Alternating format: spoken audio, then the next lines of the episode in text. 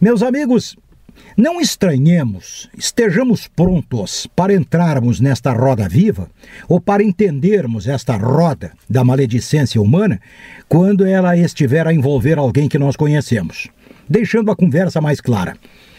Há uma jovem que faz televisão, faz novelas, jovem, bonita, bem educada, culta, famosa, claro, e rica e tem ainda um sobrenome ilustre. Esta menina, esta moça, viu-se envolvida em maledicências, em invenções, daquelas de constranger uma pessoa. Tudo invenção, tudo maledicência, tudo mau caratismo de alguns. Colegas, isto é muito comum, e é por isso que eu estou no assunto, é muito comum com qualquer um de nós que por qualquer razão se sobressaia entre colegas, colegas de trabalho, de clube, de partido, de igreja, seja do grupo que for, até mesmo do grupo familiar. Quem se destacar por um talento, por uma virtude, vai sofrer bullying.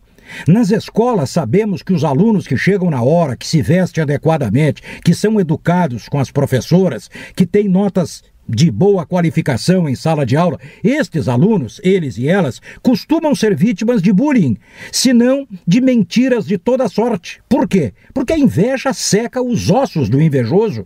E o invejoso não vai admitir que alguém com condições iguais a ele ou a ela, sobressaia-se. Esta é a grande questão.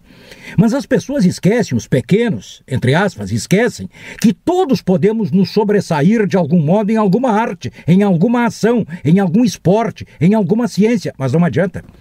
A maledicência entre os pares, entre os iguais, da mesma empresa, do mesmo clube, do mesmo partido, da mesma igreja, a maledicência é absolutamente natural.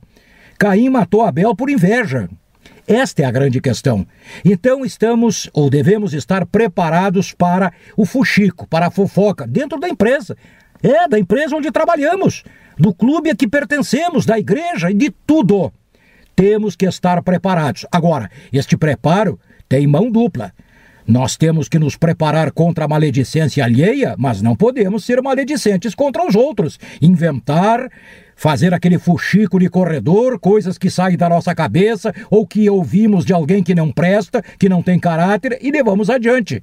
Esta é a grande questão. Se ficarmos na nossa e com algum talento, vamos ser vítimas, sim, cedo ou tarde, não há dúvida disso. Mas a resposta há de ser: a altissonância de um comportamento adequado, educado, correto, escorreito, de tal sorte que o invejoso tenha os ossos mais do que secos, tenha-os quebrados.